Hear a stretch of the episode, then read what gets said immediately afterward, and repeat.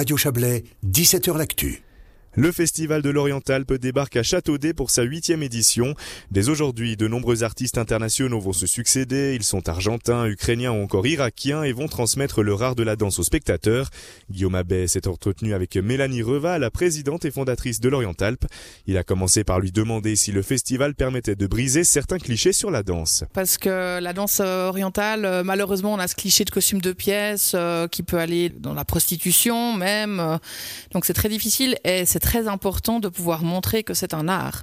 Oui, donc pour casser les clichés, on va pas rester que sur la danse orientale, mais sur les danses orientales où on parle du folklore.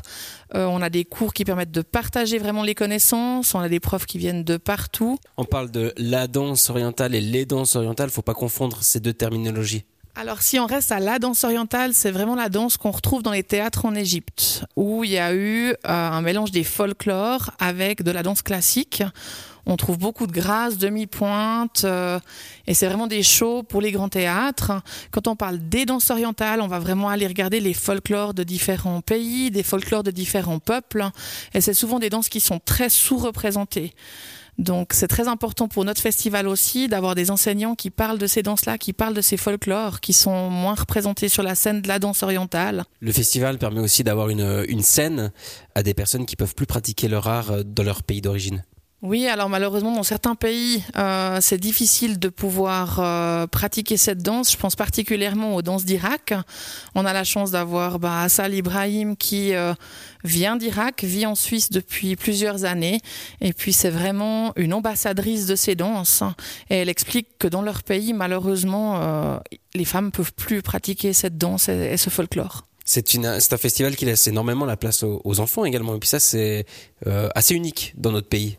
Alors l'idée, c'est que comme la musique, comme tout art, en fait, euh, la danse permet aux enfants de se développer, donc c'est quelque chose qui est très important pour nous. Et puis de, de sortir des clichés, justement, de cette danse orientale, leur montrer qu'on peut danser avec des robes magnifiques. Les petites filles, elles adorent porter des, paillettes, elles adorent euh, toutes ces musiques qui sont plus folkloriques, où on arrive à être en connexion avec le sol, à se donner les mains. Euh, on fait beaucoup de danse tzigane, danse gypsy. Et la chose unique ici, c'est qu'on a ces grands professeurs internationaux qui d'habitude donnent des cours que pour des adultes. Ils sont d'accord de jouer le jeu dans ce festival pour les enfants et de proposer un cours pour les enfants. Donc les petits apprennent des plus grands.